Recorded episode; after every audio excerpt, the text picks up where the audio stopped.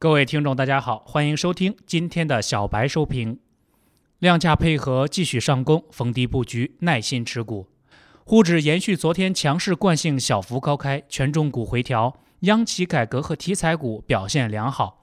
万科 A 再次一字封跌停板，在军工、航运、煤炭等板块的支撑下，圆满冲关三千点。随后围绕着三千点展开震荡，由于场内资金各自为战，并未有效形成合力。因此，限制了进一步上升的空间。创业板到了前期平台高点的位置，压力重重，盘中一度跳水。午后，沪指维持高位震荡，依旧未能向上突破，市场缺乏一个领头的板块来挑大梁。截止下午收盘，沪指报收于三千零六点三九点，上涨十七点七九点，涨幅为百分之零点六。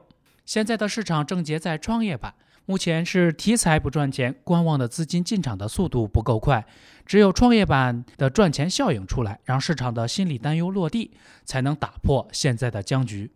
技术上看，短期在三零幺零点左右会有一个短期的压力，需要震荡消化套牢盘和技术上的压力，才能更好的上攻。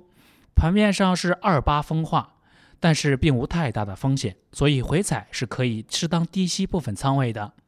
今天的个股继续分化，再次是赚了指数不赚钱。